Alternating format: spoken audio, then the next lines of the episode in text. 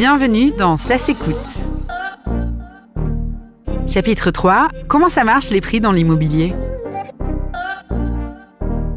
Pour cet épisode consacré aux prix et au marché, nous sommes en compagnie d'un agent immobilier. Je suis Fabien Garcelon. Euh, j'ai 48 ans et j'ai créé euh, deux agences immobilières euh, il y a une dizaine d'années maintenant. Est-ce que vous pouvez nous dire tout d'abord en quoi consiste le métier d'agent immobilier? Alors le métier d'agent immobilier, euh, nous sommes avant tout des euh, intermédiaires dans une transaction et j'aime bien également utiliser le terme de facilitateur d'affaires. On va faire en sorte que un vendeur euh, à la fois profite des services d'un professionnel pour mettre en avant son bien et qu'il soit présenté d'une manière très qualitative et qu'il puisse le vendre au meilleur prix, mais également un acquéreur de pouvoir euh, lui apporter les informations nécessaires pour qu'il réalise euh, son projet euh, d'acquisition. Et le rôle de facilitateur d'affaires est également au niveau de la négociation du prix pour trouver un accord entre le vendeur et l'acquéreur. Et comment est-ce que vous décidez du premier prix que vous allez afficher à la publication de l'annonce par votre agence? Alors, euh, au niveau du prix, il y a deux situations. Soit le vendeur sait exactement le prix qu'il en veut et il n'a pas véritablement envie de discuter. Euh, donc nous, on va lui apporter évidemment des, informations pour aller dans son sens ou le prévenir que son prix est souvent trop. Euh, mais on peut on peut faire le choix de suivre les envies du vendeur. Ça, c'est une première technique. Et la deuxième technique, c'est de, ce qui est très souvent ce que nous demandent en premier contact les vendeurs, c'est de leur faire une évaluation immobilière. Donc là, l'évaluation immobilière, euh, c'est un vrai travail d'étude euh, du marché et du bien. Et quels critères vous prenez en compte pour évaluer un bien immobilier?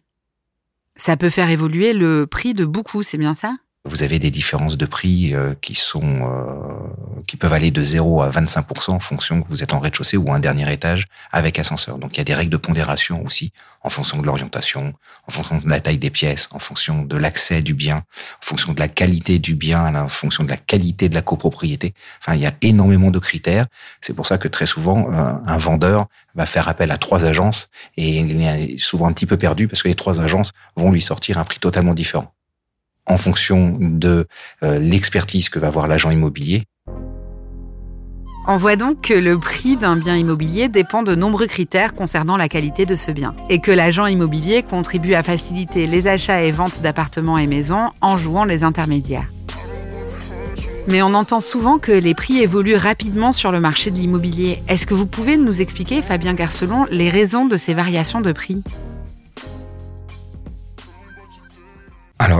L'évolution des prix du marché, elle est à la main de la situation économique, euh, soit d'un pays, soit d'une région, soit, soit d'une ville. Euh, Aujourd'hui, sur la France, on a eu un renversement de marché il y a à peu près deux ans, qui est le fruit d'une politique des banques de proposer des taux très bas pour des gens qui souhaiteraient emprunter. Fabien Garcelon mentionne ici les taux d'intérêt des banques. Ils sont effectivement très bas en 2017, ce qui permet à des particuliers d'emprunter de l'argent à faible coût, c'est-à-dire que les remboursements seront seulement légèrement supérieurs au montant total emprunté au départ. Donc en fait, cette politique, année, euh, mois après mois, on fait que vous avez de plus en plus d'acquéreurs qui, naturellement, ne devaient pas se positionner en tant qu'acquéreurs sur le marché et qui, avec les taux bas, euh, se disent bon bah on va venir sur le marché. Les taux bas ont favorisé les acquéreurs, donc il y a eu plus de demandes.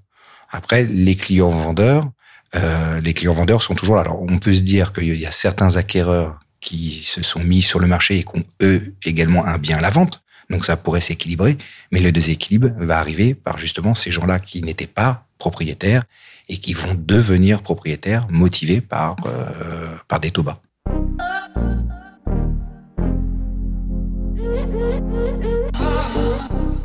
Merci Fabien Garcelon pour ces explications, notamment sur le rôle de la demande dans l'évolution à la hausse des prix de l'immobilier entre 2017 et 2019 en France. La question des prix et du marché est à explorer et à compléter tout au long de ce chapitre à l'aide de votre manuel de SES.